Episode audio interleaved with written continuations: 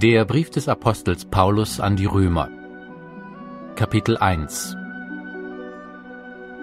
Paulus, Knecht Jesu Christi, berufener Apostel, ausgesondert für das Evangelium Gottes, das er zuvor durch seine Propheten in heiligen Schriften verheißen hat, über seinen Sohn, der hervorgegangen ist aus dem Samen Davids nach dem Fleisch und erwiesen ist als Sohn Gottes in Kraft nach dem Geist der Heiligkeit, durch die Auferstehung von den Toten, Jesus Christus unseren Herrn, durch welchen wir Gnade und Aposteldienst empfangen haben zum Glaubensgehorsam für seinen Namen unter allen Heiden, unter denen auch ihr seid, Berufene Jesu Christi, an alle in Rom anwesenden Geliebten Gottes, an die berufenen Heiligen. Gnade sei mit euch und Friede von Gott unserem Vater und dem Herrn Jesus Christus. Zuerst danke ich meinem Gott durch Jesus Christus um euer aller Willen, weil euer Glaube in der ganzen Welt verkündigt wird. Denn Gott, dem ich in meinem Geist diene am Evangelium seines Sohnes, ist mein Zeuge, wie unablässig ich an euch gedenke, indem ich alle Zeit in meinen Gebeten flehe, ob es mir nicht endlich einmal durch den Willen Gottes gelingen möchte, zu euch zu kommen. Denn mich verlangt danach, euch zu sehen, um euch etwas geistliche Gnadengabe mitzuteilen, damit ihr gestärkt werdet. Das heißt aber, dass ich mitgetröstet werde unter euch durch den gemeinsamen Glauben, den euren und den meinen. Ich will euch aber nicht verschweigen, Brüder, dass ich mir schon oftmals vorgenommen habe, zu euch zu kommen. Ich wurde aber bis jetzt verhindert, um auch unter euch etwas Frucht zu wirken, gleich wie unter den übrigen Heiden. Ich bin ein Schuldner sowohl den Griechen als auch den Barbaren, sowohl den Weisen als auch den Unverständigen. Darum bin ich bereit, so viel an mir liegt, auch euch in Ruhm das Evangelium zu verkündigen.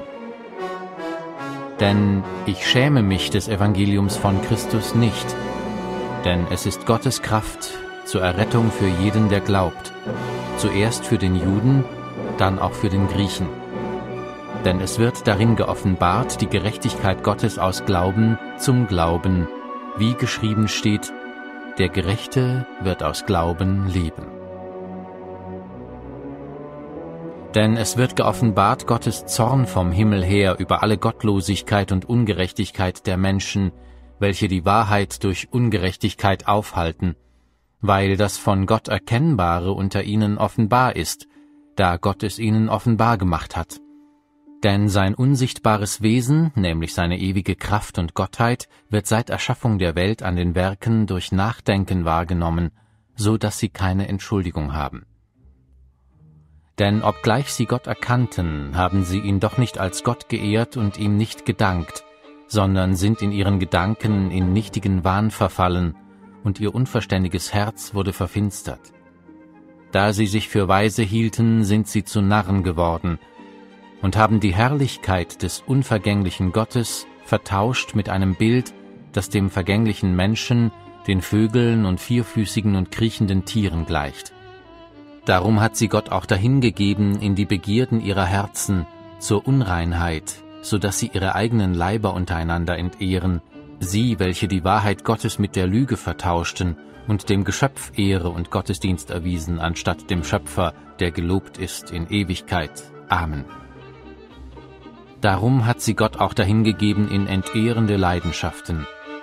Denn ihre Frauen haben den natürlichen Verkehr vertauscht mit dem widernatürlichen. Gleicherweise haben auch die Männer den natürlichen Verkehr mit der Frau verlassen und sind gegeneinander entbrannt in ihrer Begierde und haben Mann mit Mann Schande getrieben und den verdienten Lohn ihrer Verirrung an sich selbst empfangen.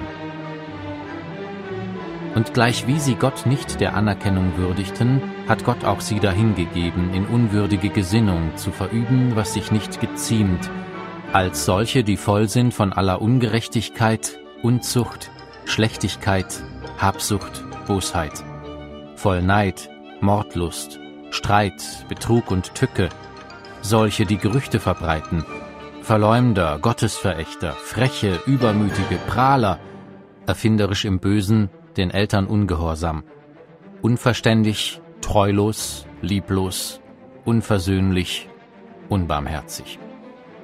Obwohl sie das gerechte Urteil Gottes erkennen, dass die des Todes würdig sind, welche so etwas verüben, tun sie diese nicht nur selbst, sondern haben auch Gefallen an denen, die sie verüben.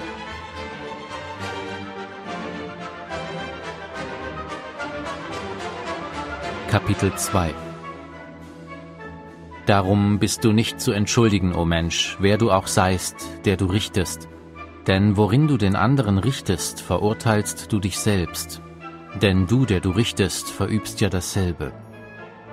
Wir wissen aber, dass das Gericht Gottes der Wahrheit entsprechend über die ergeht, welche so etwas verüben. Denkst du etwa, o Mensch, der du die richtest, welche so etwas verüben und doch das Gleiche tust, dass du dem Gericht Gottes entfliehen wirst? Oder verachtest du den Reichtum seiner Güte, Geduld und Langmut und erkennst nicht, dass dich Gottes Güte zur Buße leitet? Aber aufgrund deiner Verstocktheit und deines unbußfertigen Herzens häufst du dir selbst Zorn auf für den Tag des Zorns und der Offenbarung des gerechten Gerichtes Gottes, der jedem vergelten wird nach seinen Werken, denen nämlich, die mit Ausdauer im Wirken des Guten Herrlichkeit, Ehre und Unvergänglichkeit erstreben, ewiges Leben. Denen aber, die selbstsüchtig und der Wahrheit ungehorsam sind, dagegen der Ungerechtigkeit gehorchen, Grimm und Zorn. Drangsal und Angst über jede Menschenseele, die das Böse vollbringt, zuerst über den Juden, dann auch über den Griechen. Herrlichkeit aber und Ehre und Friede jedem, der das Gute tut, zuerst dem Juden, dann auch dem Griechen. Denn bei Gott gibt es kein Ansehen der Person. Alle nämlich, die ohne Gesetz gesündigt haben, werden auch ohne Gesetz verloren gehen, und alle, die unter dem Gesetz gesündigt haben, werden durch das Gesetz verurteilt werden. Denn vor Gott sind nicht die gerecht, welche das Gesetz hören, sondern die, welche das Gesetz befolgen, sollen gerechtfertigt werden. Wenn nämlich Heiden, die das Gesetz nicht haben, doch von Natur aus tun, was das Gesetz verlangt, so sind sie, die das Gesetz nicht haben, sich selbst ein Gesetz, da sie ja beweisen, dass das Werk des Gesetzes in ihre Herzen geschrieben ist. Was auch ihr Gewissen bezeugt, dazu ihre Überlegungen, die sich untereinander verklagen oder auch entschuldigen, an dem Tag, da Gott das Verborgene der Menschen richten wird, laut meinem Evangelium durch Jesus Christus. Siehe, du nennst dich einen Juden und verlässt dich auf das Gesetz und rühmst dich Gottes und kennst seinen Willen und verstehst zu prüfen, worauf es ankommt, weil du aus dem Gesetz unterrichtet bist, und du traust dir zu, ein Leiter der Blinden zu sein, ein Licht derer, die in der Finsternis sind, ein Erzieher der Unverständigen, ein Lehrer der Unmündigen, der den Inbegriff der Erkenntnis und der Wahrheit im Gesetz hat. Nun also, du lehrst andere, dich selbst aber lehrst du nicht? Du verkündigst, man solle nicht stehlen und stiehlst selber? Du sagst, man solle nicht Ehe brechen und brichst selbst die Ehe? Du verabscheust die Götzen und begehst dabei Tempelraub? Du rühmst dich des Gesetzes und verunehrst doch Gott durch Übertretung des Gesetzes? Denn der Name Gottes wird um euretwillen gelästert unter den Heiden, wie es geschrieben steht. Die Beschneidung nämlich hat nur Wert, wenn du das Gesetz hältst. Bist du aber ein Übertreter des Gesetzes, so ist deine Beschneidung zur Unbeschnittenheit geworden. Wenn nun der Unbeschnittene die Rechtsbestimmungen des Gesetzes befolgt, wird ihm dann nicht seine Unbeschnittenheit als Beschneidung angerechnet werden?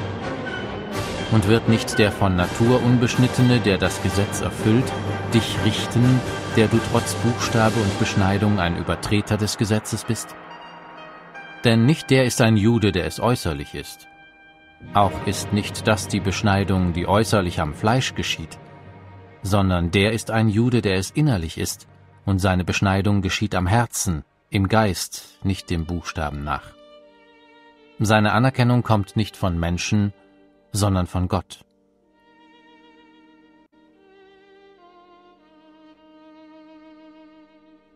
Kapitel 3 was hat nun der Jude für einen Vorzug? Oder was nützt die Beschneidung? Viel in jeder Hinsicht, denn vor allem sind ihnen die Aussprüche Gottes anvertraut worden. Wie denn? Wenn auch etliche untreu waren, hebt etwa ihre Untreue die Treue Gottes auf? Das sei ferne. Vielmehr erweist sich Gott als wahrhaftig, jeder Mensch aber als Lügner, wie geschrieben steht, damit du gerecht befunden wirst in deinen Worten und siegreich hervorgehst, wenn man mit dir richtet. Wenn aber unsere Ungerechtigkeit Gottes Gerechtigkeit beweist, was sollen wir sagen? Ist Gott etwa ungerecht, wenn er das Zorngericht verhängt? Ich rede nach Menschenweise. Das sei ferne. Wie könnte Gott sonst die Welt richten? Wenn nämlich die Wahrhaftigkeit Gottes durch meine Lüge überströmender wird zu seinem Ruhm, weshalb werde ich dann noch als Sünder gerichtet? Müsste man dann nicht so reden, wie wir verleumdet werden und wie etliche behaupten, dass wir sagen, lasst uns Böses tun, damit Gutes daraus komme? Ihre Verurteilung ist gerecht. Wie nun, haben wir etwas voraus? Ganz und gar nicht. Denn wir haben ja vorhin sowohl Juden als Griechen beschuldigt, dass sie alle unter der Sünde sind. Wie geschrieben steht, es ist keiner gerecht, auch nicht einer. Es ist keiner, der verständig ist, der nach Gott fragt. Sie sind alle abgewichen, sie taugen alle zusammen nichts. Da ist keiner, der Gutes tut, da ist auch nicht einer. Ihre Kehle ist ein offenes Grab, mit ihren Zungen betrügen sie, Otterngift ist unter ihren Lippen, ihr Mund ist voll Fluchen und Bitterkeit, ihre Füße eilen, um Blut zu vergießen. Verwüstung und Elend bezeichnen ihre Bahn, und den Weg des Friedens kennen sie nicht. Es ist keine Gottesfurcht vor ihren Augen. Wir wissen aber, dass das Gesetz alles, was es spricht, zu denen sagt, die unter dem Gesetz sind, damit jeder Mund verstopft werde und alle Welt vor Gott schuldig sei, weil aus Werken des Gesetzes kein Fleisch vor ihm gerechtfertigt werden kann. Denn durch das Gesetz kommt Erkenntnis der Sünde. Nun aber ist außerhalb des Gesetzes die Gerechtigkeit Gottes offenbar geworden, die von dem Gesetz und den Propheten bezeugt wird, nämlich die Gerechtigkeit Gottes durch den Glauben an Jesus Christus, die zu allen und auf alle kommt, die glauben. Denn es ist kein Unterschied, denn alle haben gesündigt und verfehlen die Herrlichkeit, die sie bei Gott haben sollten, so dass sie gerechtfertigt werden ohne Verdienst durch seine Gnade aufgrund der Erlösung, die in Christus Jesus ist. Ihn hat Gott zum Sühnopfer bestimmt, das wirksam wird durch den Glauben an sein Blut, um seine Gerechtigkeit zu erweisen, weil er die Sünden ungestraft ließ, die zuvor geschehen waren, als Gott Zurückhaltung übte, um seine Gerechtigkeit in der jetzigen Zeit zu erweisen, damit er selbst gerecht sei und zugleich den rechtfertige, der aus dem Glauben an Jesus ist. Wo bleibt nun das Rühmen? Es ist ausgeschlossen. Durch welches Gesetz? Das der Werke? Nein, sondern durch das Gesetz des Glaubens. So kommen wir nun zu dem Schluss, dass der Mensch durch den Glauben gerechtfertigt wird, ohne Werke des Gesetzes? Oder ist Gott nur der Gott der Juden und nicht auch der Heiden? Ja, freilich auch der Heiden, denn es ist ja ein und derselbe Gott, der die Beschnittenen aus Glauben und die Unbeschnittenen durch den Glauben rechtfertigt. Heben wir nun das Gesetz auf durch den Glauben? Das sei ferne, vielmehr bestätigen wir das Gesetz.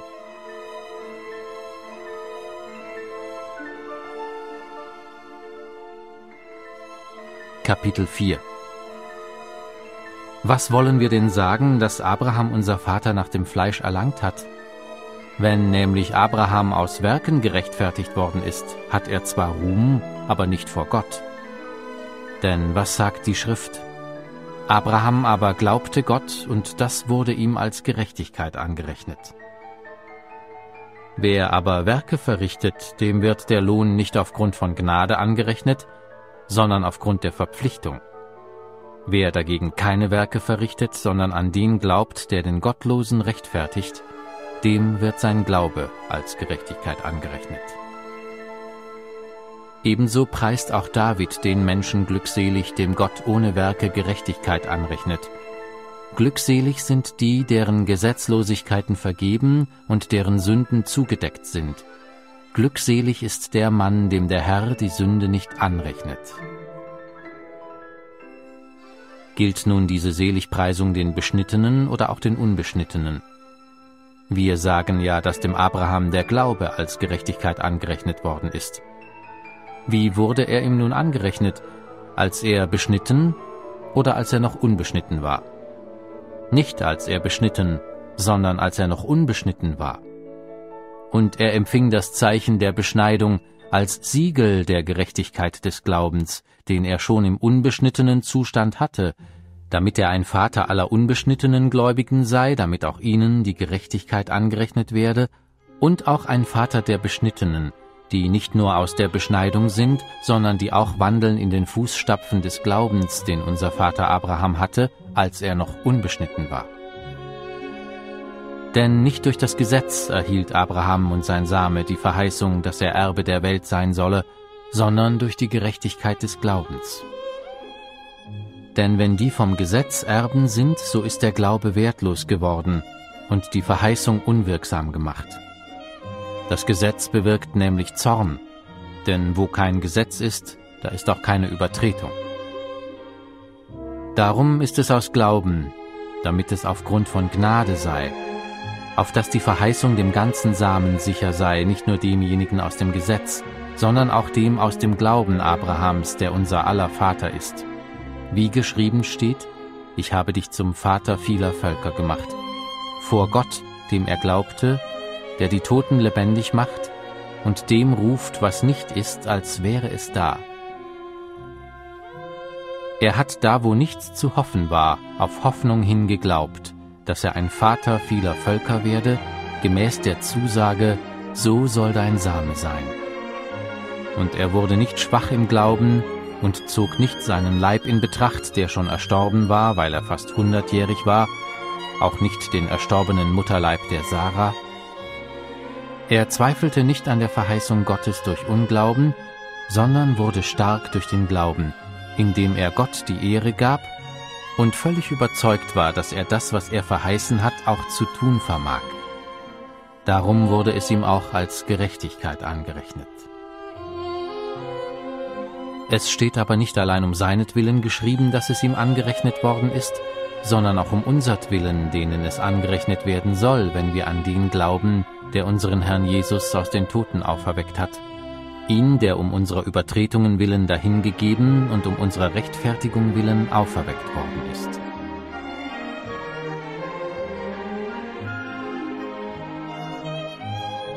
Kapitel 5 Da wir nun aus Glauben gerechtfertigt sind, so haben wir Frieden mit Gott durch unseren Herrn Jesus Christus, durch den wir im Glauben auch Zugang erlangt haben zu der Gnade, in der wir stehen, und wir rühmen uns der Hoffnung auf die Herrlichkeit Gottes.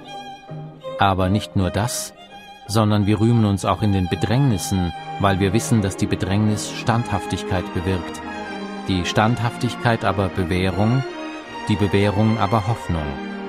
Die Hoffnung aber lässt nicht zu Schanden werden, denn die Liebe Gottes ist ausgegossen in unsere Herzen durch den Heiligen Geist, der uns gegeben worden ist.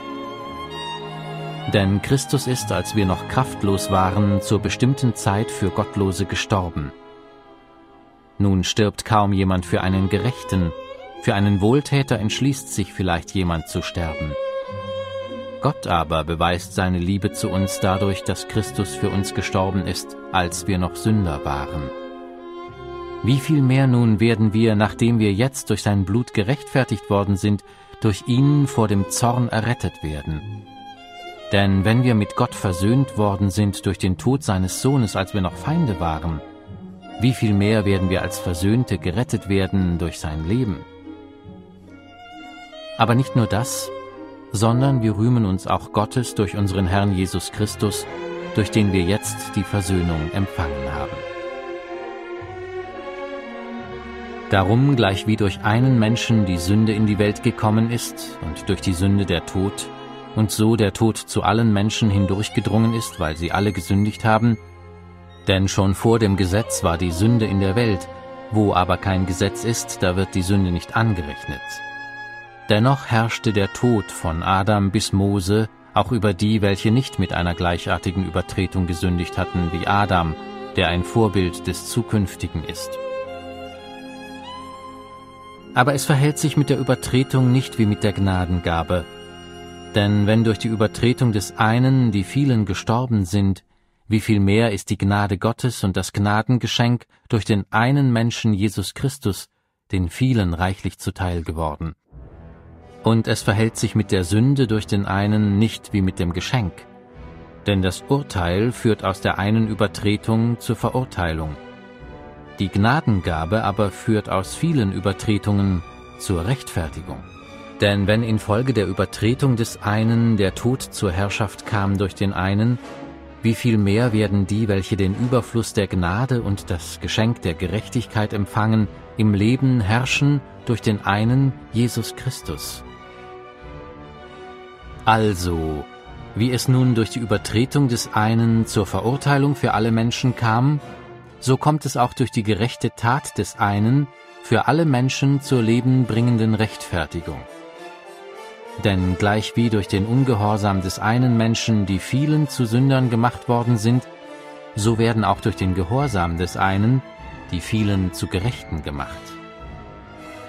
Das Gesetz aber ist daneben hereingekommen, damit das Maß der Übertretung voll würde. Wo aber das Maß der Sünde voll geworden ist, da ist die Gnade überströmend geworden, damit wie die Sünde geherrscht hat im Tod, so auch die Gnade herrsche durch Gerechtigkeit zu ewigem Leben durch Jesus Christus, unseren Herrn.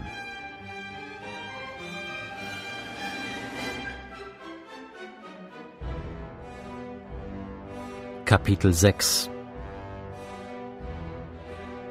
Was wollen wir nun sagen? Sollen wir in der Sünde verharren, damit das Maß der Gnade voll werde? Das sei ferne. Wie sollten wir, die wir der Sünde gestorben sind, noch in ihr leben? Oder wisst ihr nicht, dass wir alle, die wir in Christus Jesus hineingetauft sind, in seinen Tod getauft sind? Wir sind also mit ihm begraben worden durch die Taufe in den Tod, damit gleich wie Christus durch die Herrlichkeit des Vaters aus den Toten auferweckt worden ist, so auch wir in einem neuen Leben wandeln. Denn wenn wir mit ihm eins gemacht und ihm gleich geworden sind in seinem Tod, so werden wir ihm auch in der Auferstehung gleich sein.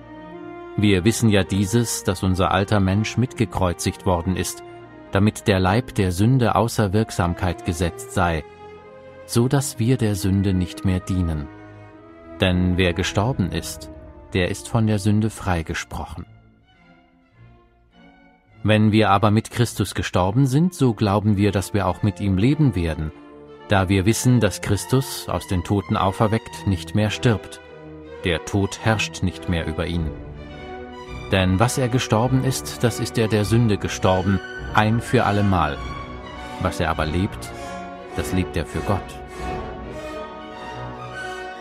Also auch ihr, haltet euch selbst dafür, dass ihr für die Sünde tot seid, aber für Gott lebt in Christus Jesus unserem Herrn. So soll nun die Sünde nicht herrschen in eurem sterblichen Leib, damit ihr der Sünde nicht durch die Begierden des Leibes gehorcht. Gebt auch nicht eure Glieder der Sünde hin als Werkzeuge der Ungerechtigkeit, sondern gebt euch selbst Gott hin als solche, die lebendig geworden sind aus den Toten, und eure Glieder Gott als Werkzeuge der Gerechtigkeit. Denn die Sünde wird nicht herrschen über euch, weil ihr nicht unter dem Gesetz seid, sondern unter der Gnade.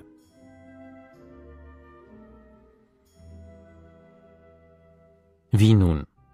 Sollen wir sündigen, weil wir nicht unter dem Gesetz, sondern unter der Gnade sind? Das sei ferne. Wisst ihr nicht, wem ihr euch als Sklave hingebt, um ihm zu gehorchen, dessen Sklave seid ihr und müsst ihm gehorchen, es sei der Sünde zum Tode oder dem Gehorsam zur Gerechtigkeit? Gott aber sei Dank, dass ihr Sklaven der Sünde gewesen, nun aber von Herzen gehorsam geworden seid, dem Vorbild der Lehre, dem ihr euch übergeben habt. Nachdem ihr aber von der Sünde befreit wurdet, seid ihr der Gerechtigkeit dienstbar geworden. Ich muss menschlich davon reden, wegen der Schwachheit eures Fleisches, denn so wie ihr eure Glieder in den Dienst der Unreinheit und der Gesetzlosigkeit gestellt habt zur Gesetzlosigkeit, so stellt nun eure Glieder in den Dienst der Gerechtigkeit zur Heiligung. Denn als ihr Sklaven der Sünde wart, da wart ihr frei gegenüber der Gerechtigkeit. Welche Frucht hattet ihr nun damals von den Dingen, deren ihr euch jetzt schämt? Ihr Ende ist ja der Tod.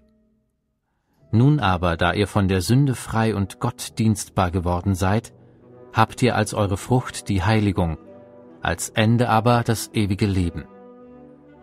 Denn der Lohn der Sünde ist der Tod, aber die Gnadengabe Gottes ist das ewige Leben in Christus Jesus, unserem Herrn.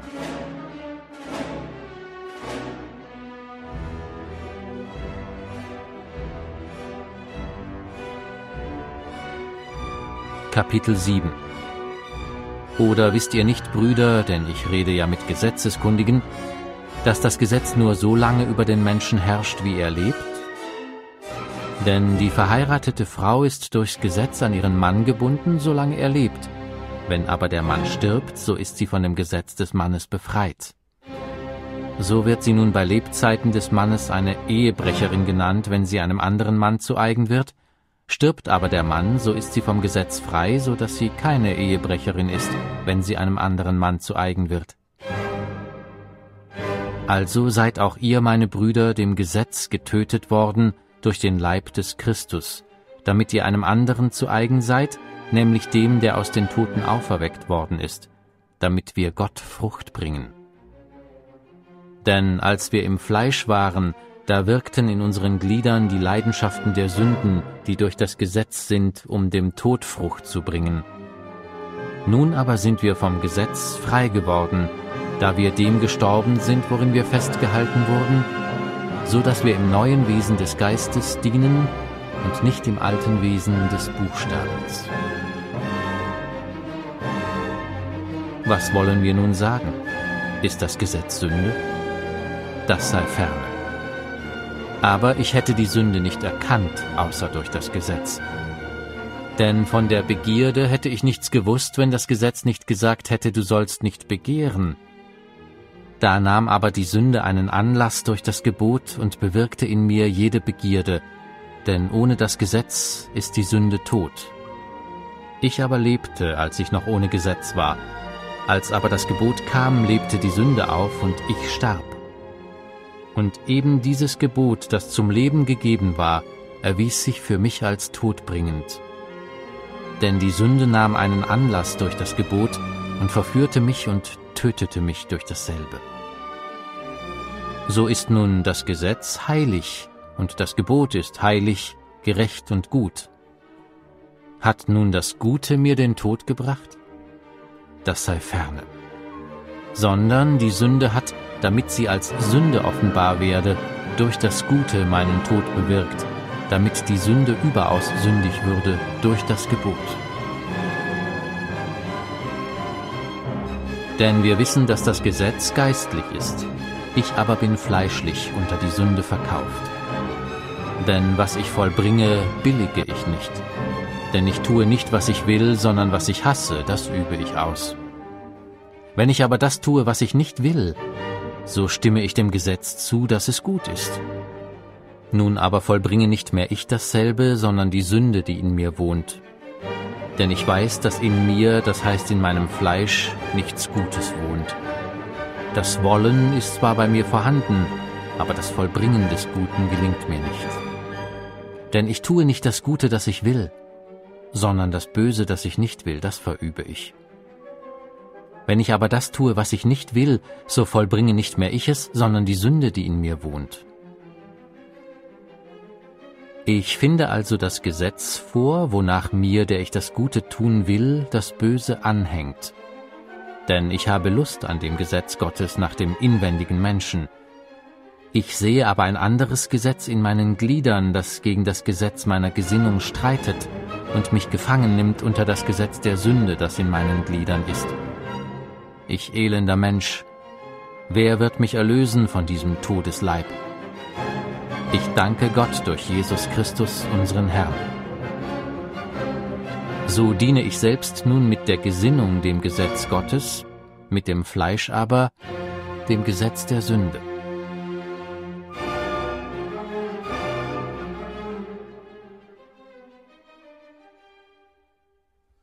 Kapitel 8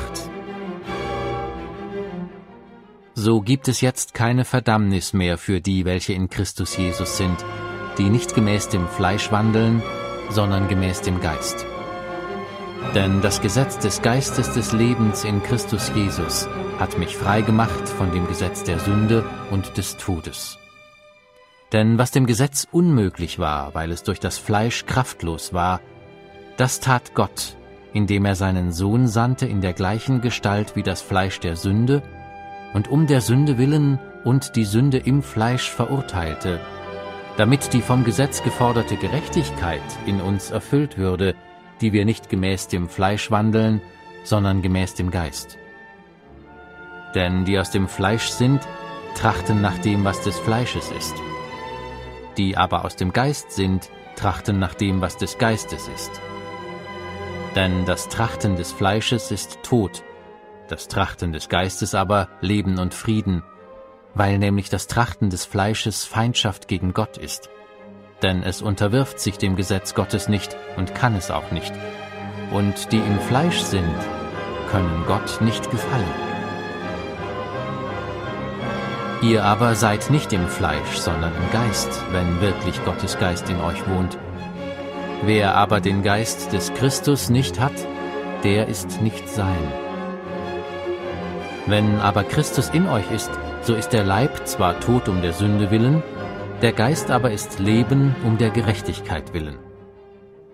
Wenn aber der Geist dessen, der Jesus aus den Toten auferweckt hat, in euch wohnt, so wird derselbe, der Christus aus den Toten auferweckt hat, auch eure sterblichen Leiber lebendig machen durch seinen Geist, der in euch wohnt. So sind wir also, ihr Brüder, dem Fleisch nicht verpflichtet, gemäß dem Fleisch zu leben, denn wenn ihr gemäß dem Fleisch lebt, so müsst ihr sterben. Wenn ihr aber durch den Geist die Taten des Leibes tötet, so werdet ihr leben. Denn alle, die durch den Geist Gottes geleitet werden, die sind Söhne Gottes. Denn ihr habt nicht einen Geist der Knechtschaft empfangen, dass ihr euch wiederum fürchten müsstet, sondern ihr habt den Geist der Sohnschaft empfangen, indem wir rufen, Abba, Vater. Der Geist selbst gibt Zeugnis zusammen mit unserem Geist, dass wir Gottes Kinder sind. Wenn wir aber Kinder sind, so sind wir auch Erben, nämlich Erben Gottes und Miterben des Christus, wenn wir wirklich mit ihm leiden, damit wir auch mit ihm verherrlicht werden. Denn ich bin überzeugt, dass die Leiden der jetzigen Zeit nicht ins Gewicht fallen gegenüber der Herrlichkeit, die an uns geoffenbart werden soll denn die gespannte Erwartung der Schöpfung sehnt die Offenbarung der Söhne Gottes herbei. Die Schöpfung ist nämlich der Vergänglichkeit unterworfen, nicht freiwillig, sondern durch den, der sie unterworfen hat, auf Hoffnung hin, dass auch die Schöpfung selbst befreit werden soll von der Knechtschaft der Sterblichkeit zur Freiheit der Herrlichkeit der Kinder Gottes. Denn wir wissen, dass die ganze Schöpfung mitseufzt und mit in Wehen liegt bis jetzt, und nicht nur sie, sondern auch wir selbst, die wir die Erstlingsgabe des Geistes haben, auch wir erwarten seufzend die Sohnesstellung, die Erlösung unseres Leibes. Denn auf Hoffnung hin sind wir errettet worden. Eine Hoffnung aber, die man sieht, ist keine Hoffnung, denn warum hofft auch jemand auf das, was er sieht? Wenn wir aber auf das hoffen, was wir nicht sehen, so erwarten wir es mit Ausharren. Ebenso kommt aber auch der Geist unseren Schwachheiten zu Hilfe. Denn wir wissen nicht, was wir beten sollen, wie sich's gebührt, aber der Geist selbst tritt für uns ein mit unaussprechlichen Seufzern. Der aber die Herzen erforscht, weiß, was das Trachten des Geistes ist, denn er tritt für die Heiligen so ein, wie es dem Willen Gottes entspricht. Wir wissen aber, dass denen, die Gott lieben, alle Dinge zum Besten dienen, denen, die nach dem Vorsatz berufen sind. Denn die er zuvor ersehen hat, die hat er auch vorherbestimmt, dem Ebenbild seines Sohnes gleichgestaltet zu werden, damit er der Erstgeborene sei unter vielen Brüdern. Die er aber vorherbestimmt hat, die hat er auch berufen, die er aber berufen hat, die hat er auch gerechtfertigt. Die er aber gerechtfertigt hat, die hat er auch verherrlicht. Was wollen wir nun hierzu sagen? Ist Gott für uns, wer kann gegen uns sein? Er, der sogar seinen eigenen Sohn nicht verschont hat, sondern ihn für uns alle dahingegeben hat, wie sollte er uns mit ihm nicht auch alles schenken? Wer will gegen die Auserwählten Gottes Anklage erheben? Gott ist es doch, der rechtfertigt. Wer will verurteilen? Christus ist es doch, der gestorben ist, ja mehr noch, der auch auferweckt ist, der auch zur Rechten Gottes ist, der auch für uns eintritt. Wer will uns scheiden von der Liebe des Christus? Drangsal? Oder Angst? Oder Verfolgung? Oder Hunger? Oder Blöße? Oder Gefahr? Oder Schwert? Wie geschrieben steht, um deinetwillen werden wir getötet den ganzen Tag, wie Schlachtschafe sind wir geachtet. Aber in dem allem überwinden wir weit durch den, der uns geliebt hat. Denn ich bin gewiss, dass weder Tod noch Leben, weder Engel noch Fürstentümer noch Gewalten, weder Gegenwärtiges noch Zukünftiges, weder Hohes noch Tiefes, noch irgendein anderes Geschöpf uns zu scheiden vermag von der Liebe Gottes, die in Christus Jesus ist, unserem Herrn.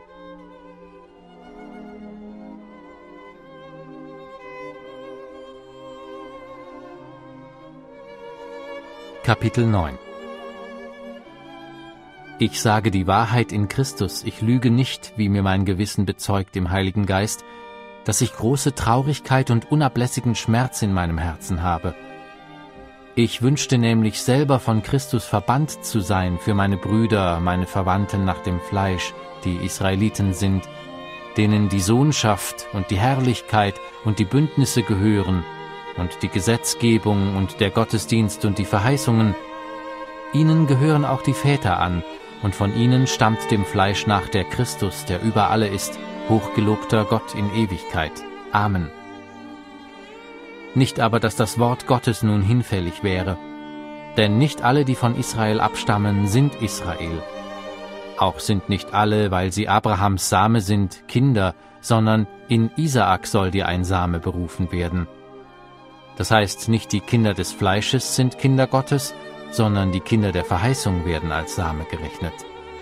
Denn das ist ein Wort der Verheißung, um diese Zeit will ich kommen, und Sarah soll einen Sohn haben.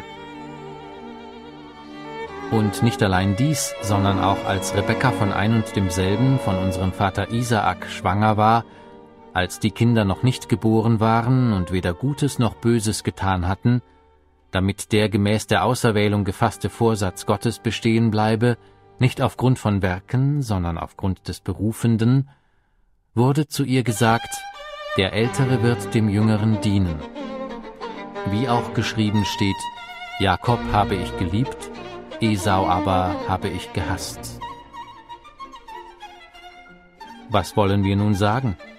Ist etwa Ungerechtigkeit bei Gott? Das sei ferne. Denn zu Mose spricht er, wem ich gnädig bin, dem bin ich gnädig. Und über wen ich mich erbarme, über den erbarme ich mich. So liegt es nun nicht an jemandes Wollen oder Laufen, sondern an Gottes Erbarmen. Denn die Schrift sagt zum Pharao, Eben dazu habe ich dich aufstehen lassen, dass ich an dir meine Macht erweise und dass mein Name verkündigt werde auf der ganzen Erde.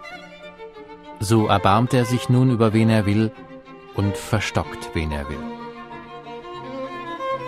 Nun wirst du mich fragen, warum tadelt er dann noch? Denn wer kann seinem Willen widerstehen? Ja, o oh Mensch, wer bist denn du, dass du mit Gott rechten willst? Spricht auch das Gebilde zu dem, der es geformt hat, warum hast du mich so gemacht? Oder hat nicht der Töpfer Macht über den Ton, aus derselben Masse das eine Gefäß zur Ehre, das andere zur Unehre zu machen? Wenn nun aber Gott, da er seinen Zorn erweisen und seine Macht offenbar machen wollte, mit großer Langmut die Gefäße des Zorns getragen hat, die zum Verderben zugerichtet sind, damit er auch den Reichtum seiner Herrlichkeit an den Gefäßen der Barmherzigkeit erzeige, die er zuvor zur Herrlichkeit bereitet hat? Als solche hat er auch uns berufen, nicht allein aus den Juden, sondern auch aus den Heiden, wie er auch durch Hosea spricht, ich will das mein Volk nennen, was nicht mein Volk war, und die Geliebte, die nicht Geliebte war. Und es soll geschehen an dem Ort, wo zu ihnen gesagt wurde, ihr seid nicht mein Volk, da sollen sie Söhne des lebendigen Gottes genannt werden. Jesaja aber ruft über Israel aus, wenn die Zahl der Kinder Israels wäre wie der Sand am Meer, so wird doch nur der Überrest gerettet werden. Denn eine abschließende und beschleunigte Abrechnung in Gerechtigkeit wird der Herr durchführen, ja eine summarische Abrechnung über das Land. Und wie Jesaja vorhergesagt hat, hätte der Herr der Heerscharen uns nicht einen Samen übrig bleiben lassen, so wären wir wie Sodom geworden und Gomorra gleichgemacht. Was wollen wir nun sagen? Dass Heiden, die nicht nach Gerechtigkeit strebten, Gerechtigkeit erlangt haben, und zwar die Gerechtigkeit aus Glauben, dass aber Israel, das nach dem Gesetz der Gerechtigkeit strebte, das Gesetz der Gerechtigkeit nicht erreicht hat. Warum? Weil es nicht aus Glauben geschah, sondern aus Werken des Gesetzes. Denn sie haben sich gestoßen an dem Stein des Anstoßes, wie geschrieben steht, siehe, ich lege in Zion einen Stein des Anstoßes und einen Fels des Ärgernisses, und jeder, der an ihn glaubt, wird nicht zu Schanden werden.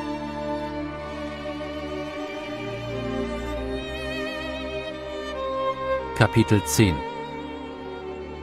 Brüder, der Wunsch meines Herzens und mein Flehen zu Gott für Israel ist, dass sie gerettet werden. Denn ich gebe ihnen das Zeugnis, dass sie Eifer für Gott haben, aber nicht nach der rechten Erkenntnis. Denn weil sie die Gerechtigkeit Gottes nicht erkennen und ihre eigene Gerechtigkeit aufzurichten trachten, haben sie sich der Gerechtigkeit Gottes nicht unterworfen. Denn Christus ist das Ende des Gesetzes zur Gerechtigkeit für jeden, der glaubt.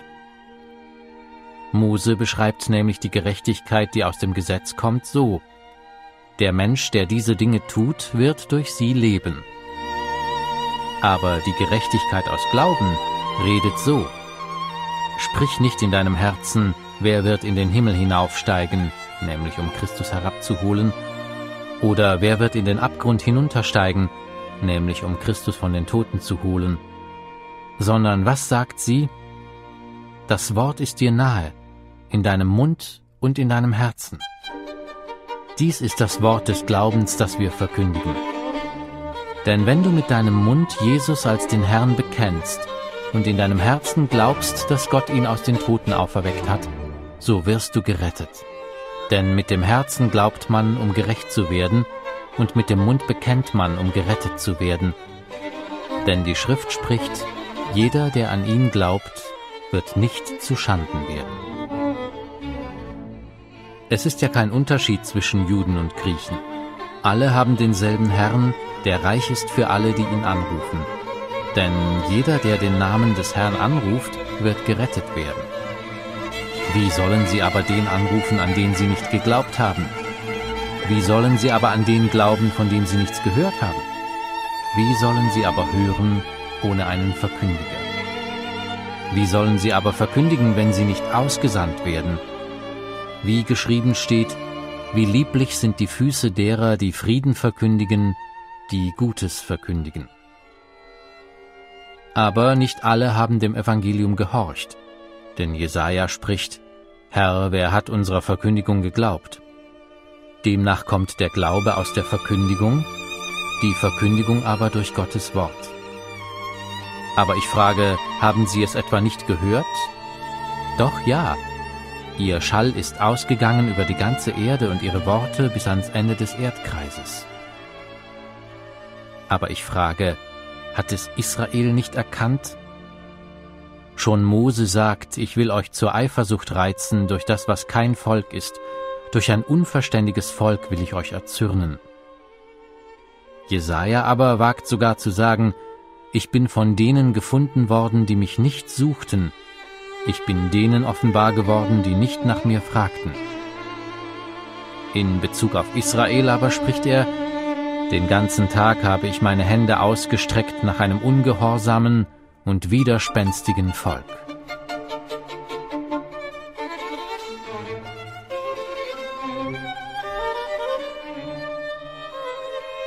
Kapitel 11 Ich frage nun, hat Gott etwa sein Volk verstoßen? Das sei ferne. Denn auch ich bin ein Israelit aus dem Samen Abrahams, aus dem Stamm Benjamin. Gott hat sein Volk nicht verstoßen, das er zuvor ersehen hat. Oder wisst ihr nicht, was die Schrift bei Elia sagt, wie er vor Gott gegen Israel auftritt und spricht, Herr, sie haben deine Propheten getötet und deine Altäre zerstört, und ich bin allein übrig geblieben, und sie trachten mir nach dem Leben. Aber was sagt ihm die göttliche Antwort? Ich habe mir siebentausend Männer übrig bleiben lassen, die ihr Knie nicht gebeugt haben vor Baal. So ist nun auch in der jetzigen Zeit ein Überrest vorhanden aufgrund der Gnadenwahl. Wenn aber aus Gnade, so ist es nicht mehr um der Werke willen. Sonst ist die Gnade nicht mehr Gnade, wenn aber um der Werke willen, so ist es nicht mehr Gnade, sonst ist das Werk nicht mehr Werk. Wie nun? Was Israel sucht, das hat es nicht erlangt. Die Auswahl aber hat es erlangt. Die übrigen dagegen wurden verstockt, wie geschrieben steht. Gott hat ihnen einen Geist der Betäubung gegeben, Augen, um nicht zu sehen, und Ohren, um nicht zu hören, bis zum heutigen Tag. Und David spricht, Ihr Tisch soll ihnen zur Schlinge werden und zum Fallstrick und zum Anstoß und zur Vergeltung. Ihre Augen sollen finster werden, dass sie nicht sehen, und ihren Rücken beuge alle Zeit. Ich frage nun, sind sie denn gestrauchelt, damit sie fallen sollten? Das sei ferne. Sondern durch ihren Fall wurde das Heil den Heiden zuteil, um sie zur Eifersucht zu reizen. Wenn aber ihr Fall der Reichtum der Welt und ihr Verlust der Reichtum der Heiden geworden ist, wie viel mehr ihre Fülle? Denn zu euch, den Heiden, rede ich. Weil ich Apostel der Heiden bin, bringe ich meinen Dienst zu Ehren, ob ich irgendwie meine Volksgenossen zur Eifersucht reizen und etliche von ihnen erretten kann. Denn wenn ihre Verwerfung die Versöhnung der Welt zur Folge hatte, was wird ihre Annahme anderes zur Folge haben, als Leben aus den Toten. Wenn aber die Erstlingsgabe heilig ist, so ist es auch der Teig, und wenn die Wurzel heilig ist, so sind es auch die Zweige. Wenn aber etliche der Zweige ausgebrochen wurden, und du als ein wilder Ölzweig unter sie eingepfropft bist und mit Anteil bekommen hast an der Wurzel und der Fettigkeit des Ölbaums, so überhebe dich nicht gegen die Zweige, Überhebst du dich aber, so bedenke, nicht du trägst die Wurzel, sondern die Wurzel trägt dich. Nun sagst du aber, die Zweige sind ausgebrochen worden, damit ich eingepfropft werde. Ganz recht. Um ihres Unglaubens willen sind sie ausgebrochen worden, du aber stehst durch den Glauben. Sei nicht hochmütig, sondern fürchte dich. Denn wenn Gott die natürlichen Zweige nicht verschont hat, könnte es sonst geschehen, dass er auch dich nicht verschont. So sieh nun die Güte und die Strenge Gottes. Die Strenge gegen die, welche gefallen sind, die Güte aber gegen dich, sofern du bei der Güte bleibst, sonst wirst auch du abgehauen werden. Jene dagegen, wenn sie nicht im Unglauben verharren, werden wieder eingepfropft werden, denn Gott vermag sie wohl wieder einzupfropfen. Denn wenn du aus dem von Natur wilden Ölbaum herausgeschnitten und gegen die Natur in den edlen Ölbaum eingepfropft worden bist, wie viel eher können diese, die natürlichen Zweige, wieder in ihren eigenen Ölbaum eingepfropft werden. Denn ich will nicht, meine Brüder, dass euch dieses Geheimnis unbekannt bleibt, damit ihr euch nicht selbst für klug haltet. Israel ist zum Teil Verstockung widerfahren, bis die Vollzahl der Heiden eingegangen ist. Und so wird ganz Israel gerettet werden, wie geschrieben steht, aus Zion wird der Erlöser kommen und die Gottlosigkeiten von Jakob abwenden, und das ist mein Bund mit ihnen, wenn ich ihre Sünden wegnehmen werde.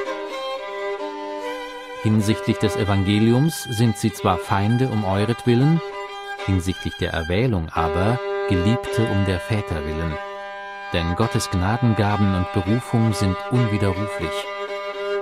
Denn gleich wie auch ihr einst Gott nicht geglaubt habt, nun aber Barmherzigkeit erfahren habt um ihres Unglaubens willen, so haben auch sie jetzt nicht geglaubt um der euch erwiesenen Barmherzigkeit willen, damit auch sie Barmherzigkeit erfahren sollen. Denn Gott hat alle miteinander in den Unglauben verschlossen, damit er sich über alle erbarme. O welche Tiefe des Reichtums, sowohl der Weisheit als auch der Erkenntnis Gottes. Wie unergründlich sind seine Gerichte und wie unausforschlich seine Wege. Denn wer hat den Sinn des Herrn erkannt oder wer ist sein Ratgeber gewesen? Oder wer hat ihm etwas zuvor gegeben, dass es ihm wieder vergolten werde? Denn von ihm und durch ihn und für ihn sind alle Dinge. Ihm sei die Ehre in Ewigkeit. Amen.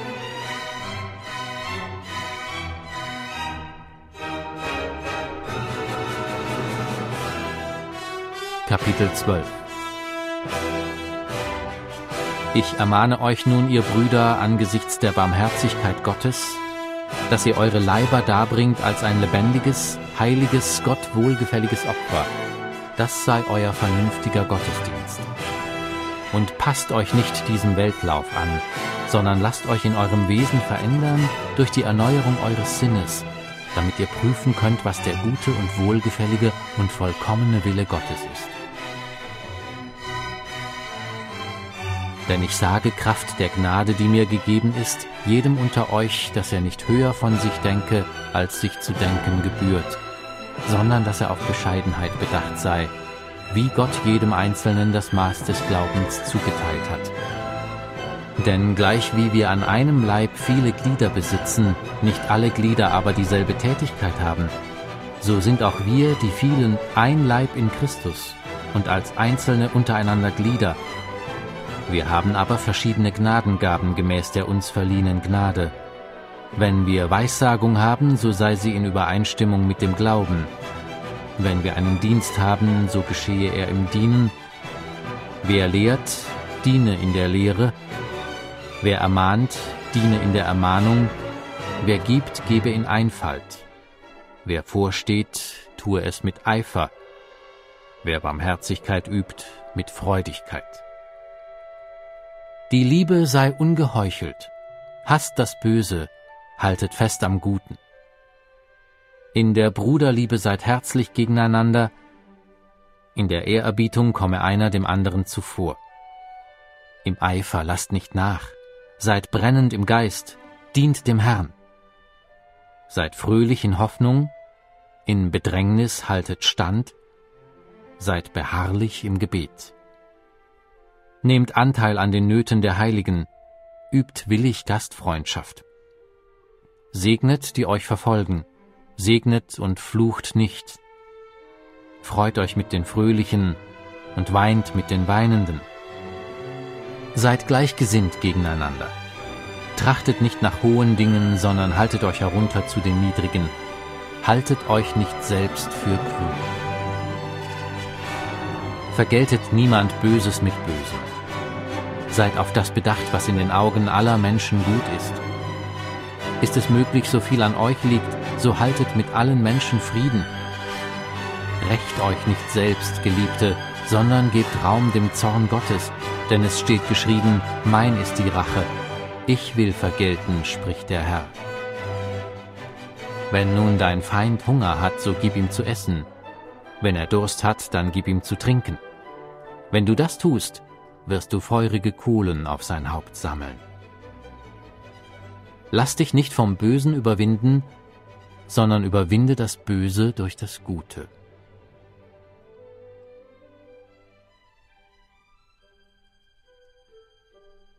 Kapitel 13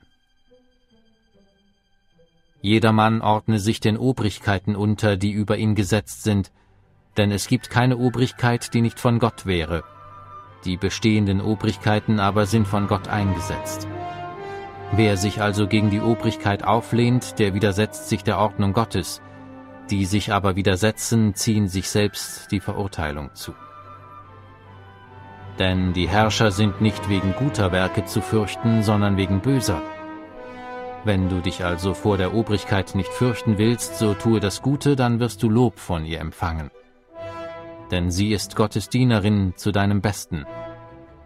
Tust du aber Böses, so fürchte dich, denn sie trägt das Schwert nicht umsonst.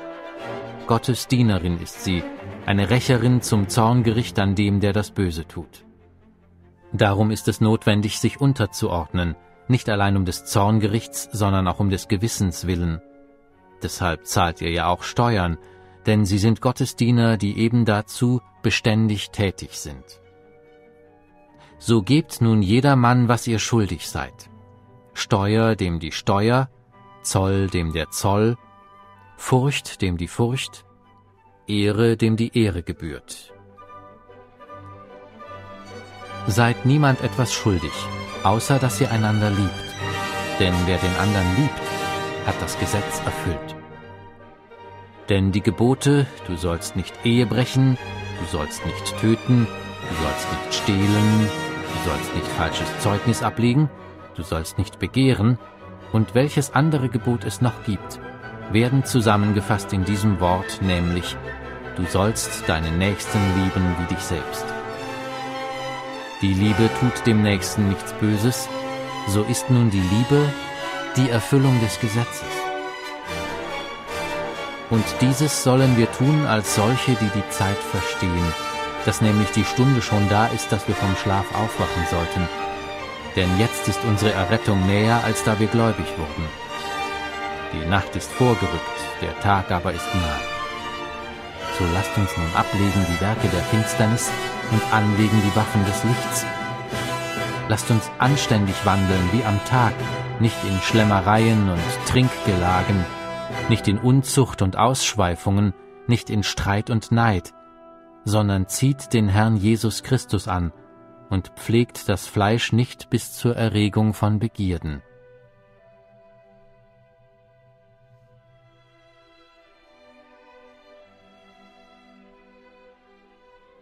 Kapitel 14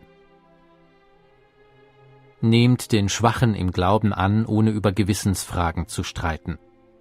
Einer glaubt, alles essen zu dürfen, wer aber schwach ist, der isst Gemüse. Wer isst, verachte den nicht, der nicht isst, und wer nicht isst, richte den nicht, der isst, denn Gott hat ihn angenommen. Wer bist du, dass du den Hausknecht eines anderen richtest?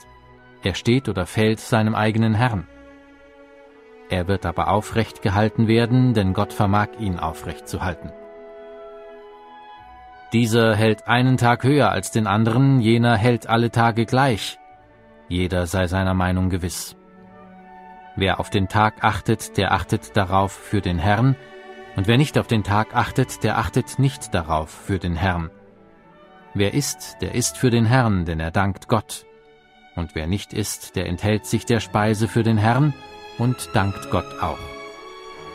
Denn keiner von uns lebt sich selbst und keiner stirbt sich selbst. Denn leben wir, so leben wir dem Herrn, und sterben wir, so sterben wir dem Herrn. Ob wir nun leben oder sterben, wir gehören dem Herrn. Denn dazu ist Christus auch gestorben und auferstanden und wieder lebendig geworden, dass er sowohl über Tote als auch über Lebende Herr sei. Du aber, was richtest du deinen Bruder? Oder du, was verachtest du deinen Bruder? Wir werden ja alle vor dem Richterstuhl des Christus erscheinen, denn es steht geschrieben, so wahr ich lebe, spricht der Herr, mir soll sich jedes Knie beugen und jede Zunge wird Gott bekennen. So wird also jeder von uns für sich selbst Gott Rechenschaft geben.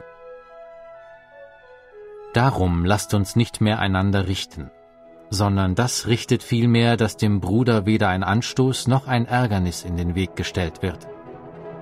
Ich weiß und bin überzeugt in dem Herrn Jesus, dass nichts an und für sich unrein ist, sondern es ist nur für den unrein, der etwas für unrein hält.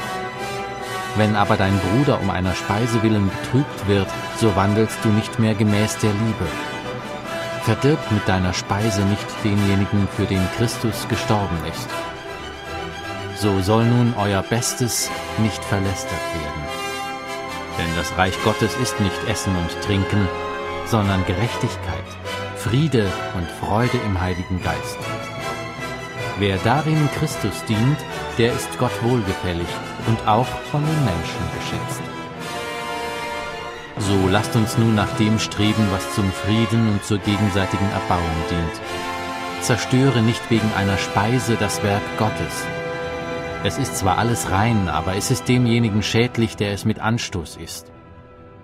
Es ist gut, wenn du kein Fleisch isst und keinen Wein trinkst, noch sonst etwas tust, woran dein Bruder Anstoß oder Ärgernis nehmen oder schwach werden könnte. Du hast Glauben, habe ihn für dich selbst vor Gott. Glückselig, wer sich selbst nicht verurteilt in dem, was er gut heißt. Wer aber zweifelt, der ist verurteilt, wenn er doch ist, weil es nicht aus Glauben geschieht.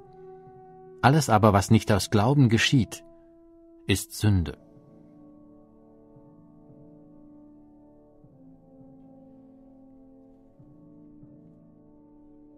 Kapitel 15 Wir aber, die Starken, haben die Pflicht, die Gebrechen der Schwachen zu tragen und nicht Gefallen an uns selbst zu haben. Denn jeder von uns soll seinem Nächsten gefallen, zum Guten, zur Erbauung.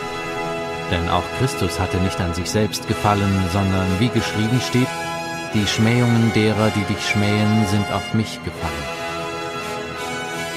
Denn alles, was zuvor geschrieben worden ist, wurde zu unserer Belehrung zuvor geschrieben, damit wir durch das Ausharren und den Trost der Schriften Hoffnung fassen. Der Gott des Ausharrens und des Trostes aber gebe euch, untereinander eines Sinnes zu sein, Christus Jesus gemäß, damit ihr einmütig mit einem Mund den Gott und Vater unseres Herrn Jesus Christus lobt. Darum nehmt einander an, gleich wie auch Christus uns angenommen hat, zur Ehre Gottes. Ich sage aber, dass Jesus Christus ein Diener der Beschneidung geworden ist, um der Wahrhaftigkeit Gottes willen, um die Verheißungen an die Väter zu bestätigen, dass aber die Heiden Gott loben sollen um der Barmherzigkeit willen, wie geschrieben steht, Darum will ich dich preisen unter den Heiden und deinem Namen Lob singen. Und wiederum heißt es, Freut euch ihr Heiden mit seinem Volk. Und wiederum, Lobt den Herrn alle Heiden und preist ihn alle Völker. Und wiederum spricht Jesaja, Es wird kommen die Wurzel Isais und der, welcher aufsteht, um über die Heiden zu herrschen, auf ihn werden die Heiden hoffen. Der Gott der Hoffnung aber erfülle euch mit aller Freude und mit Frieden im Glauben, dass ihr überströmt in der Hoffnung durch die Kraft des Heiligen Geistes.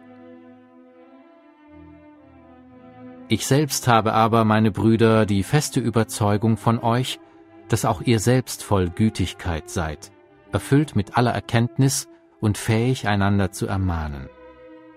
Das machte mir aber zum Teil umso mehr Mut, euch zu schreiben, Brüder, um euch wieder zu erinnern, aufgrund der Gnade, die mir von Gott gegeben ist, dass ich ein Diener Jesu Christi für die Heiden sein soll, der priesterlich dient am Evangelium Gottes, damit das Opfer der Heiden angenehm werde, geheiligt durch den Heiligen Geist.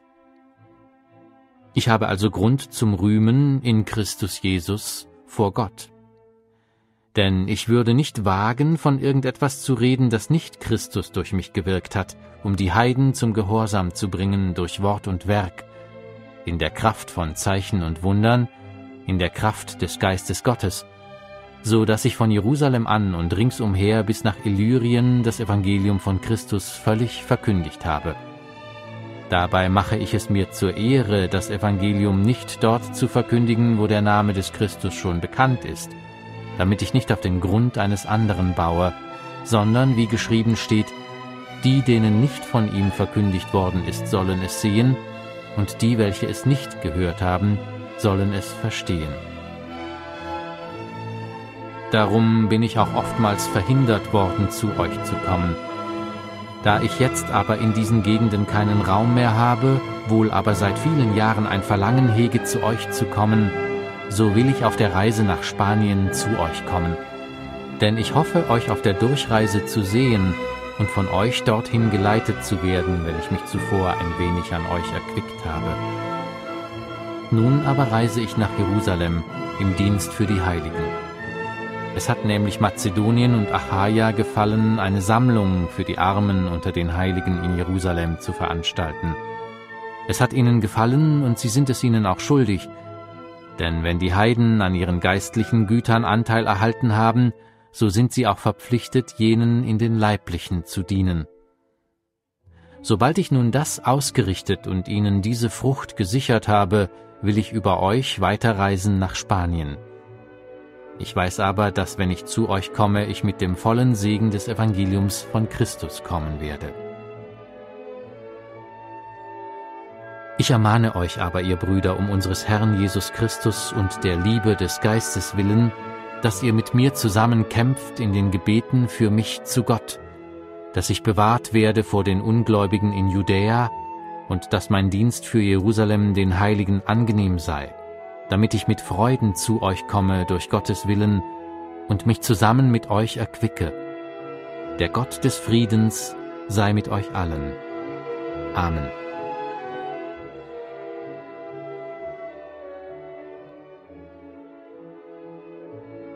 Kapitel 16 Ich empfehle euch aber unsere Schwester Phoebe, die eine Dienerin der Gemeinde in Kenchrea ist, damit ihr sie aufnehmt im Herrn, wie es sich für Heilige geziemt, und ihr in allen Dingen beisteht, in denen sie euch braucht. Denn auch sie ist vielen ein Beistand gewesen, auch mir selbst. Grüßt Priscilla und Aquila, meine Mitarbeiter in Christus Jesus, die für mein Leben ihr eigenes Leben eingesetzt haben, denen nicht allein ich dankbar bin, sondern auch alle Gemeinden der Heiden. Grüßt auch die Gemeinde in ihrem Haus. Grüßt meinen geliebten Epänetus, der ein Erstling von Achaia für Christus ist. Grüßt Maria, die viel für uns gearbeitet hat. Grüßt Andronikus und Junias, meine Verwandten und Mitgefangenen, die unter den Aposteln angesehen und vor mir in Christus gewesen sind. Grüßt meinen im Herrn geliebten Amplias. Grüßt Urbanus, unseren Mitarbeiter in Christus, und meinen geliebten Stachys. Grüßt Apelles, den in Christus bewährten. Grüßt die vom Haus des Aristobulus. Grüßt Herodion, meinen Verwandten. Grüßt die vom Haus des Narzissus, die im Herrn sind. Grüßt Tryphena und Tryphosa, die im Herrn arbeiten Grüßt die geliebte Persis, die viel gearbeitet hat im Herrn. Grüßt Rufus, den Auserwählten im Herrn und seine Mutter, die auch mir eine Mutter ist. Grüßt Asynkritus, Phlegon, Hermas, Patrobas, Hermes und die Brüder bei ihnen. Grüßt Philologus und Julia, Nereus und seine Schwester, auch Olympas und alle Heiligen bei ihnen. Grüßt einander mit einem heiligen Kuss. Es grüßen euch die Gemeinden des Christus. Ich ermahne euch aber, ihr Brüder, gebt Acht auf die, welche Trennungen und Ärgernisse bewirken, im Widerspruch zu der Lehre, die ihr gelernt habt, und meidet sie. Denn solche dienen nicht unserem Herrn Jesus Christus, sondern ihrem eigenen Bauch, und durch wohlklingende Reden und schöne Worte verführen sie die Herzen der Arglosen. Denn euer Gehorsam ist überall bekannt geworden. Darum freue ich mich euretwegen, möchte aber, dass ihr weise seid zum Guten und unvermischt bleibt mit dem Bösen. Der Gott des Friedens aber wird in kurzem den Satan unter euren Füßen zermalmen. Die Gnade unseres Herrn Jesus Christus sei mit euch. Amen. Es grüßen euch Timotheus, mein Mitarbeiter, und Lucius und Jason und Sosipater, meine Verwandten. Ich, Tertius, der ich den Brief niedergeschrieben habe, grüße euch im Herrn. Es grüßt euch Gaius, der mich und die ganze Gemeinde beherbergt. Es grüßt euch Erastus, der Stadtverwalter, und Quartus, der Bruder. Die Gnade unseres Herrn Jesus Christus sei mit euch allen. Amen. Dem aber, der die Kraft hat, euch zu stärken, laut meinem Evangelium und der Verkündigung von Jesus Christus, gemäß der Offenbarung des Geheimnisses, das von ewigen Zeiten her verschwiegen war, das jetzt aber geoffenbart und durch prophetische Schriften auf Befehl des ewigen Gottes bekannt gemacht worden ist, zum Glaubensgehorsam für alle Heiden, ihm, dem allein weisen Gott, sei die Ehre durch Jesus Christus in Ewigkeit. Amen.